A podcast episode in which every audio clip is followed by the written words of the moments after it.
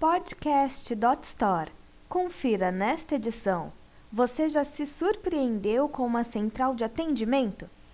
Este artigo é um oferecimento de Coin. Nada simboliza mais o distanciamento do modelo tradicional de atendimento ao consumidor do que saudá-lo como prezado senhor quando ele pede ajuda ao suporte. A troca de mensagens entre a empresa e o usuário pode e deve ser mais personalizada e intimista mas mantendo-se o respeito. Do outro lado da linha, o atendente deve realmente estar empenhado em ajudar o cliente, mas de um jeito mais próximo, sem ficar amarrado a roteiros engessados. Saber dialogar com o consumidor é uma premissa fundamental para um atendimento humanizado e eficiente, garantindo à empresa uma boa imagem e melhor relação com os clientes.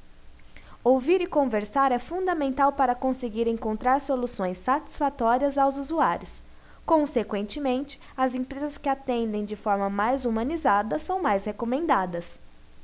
Investir apenas em modelos tradicionais de atendimento não é suficiente para influenciar os consumidores. O bom atendimento influencia diretamente na construção da marca e fidelização de clientes, que acabam se tornando defensores da marca. Esses evangelizadores se identificam com os valores da empresa e estão altamente satisfeitos com o produto. Certamente, eles indicarão a empresa aos amigos. Mais do que isso, também irão relatar suas experiências em fóruns de discussão e compartilhar a satisfação nas redes sociais. Com isso, conseguem atrair novos consumidores e influenciar na decisão de compra dos futuros clientes. Isso deve permear toda a cultura organizacional da empresa. Não adianta nada ser atencioso com o cliente e tratar os colaboradores de forma grosseira.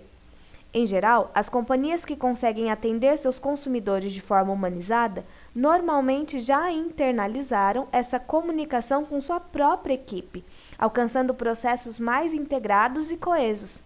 O resultado é uma relação de confiança com os funcionários, além do ganho de produtividade e significativa diminuição na rotatividade da equipe.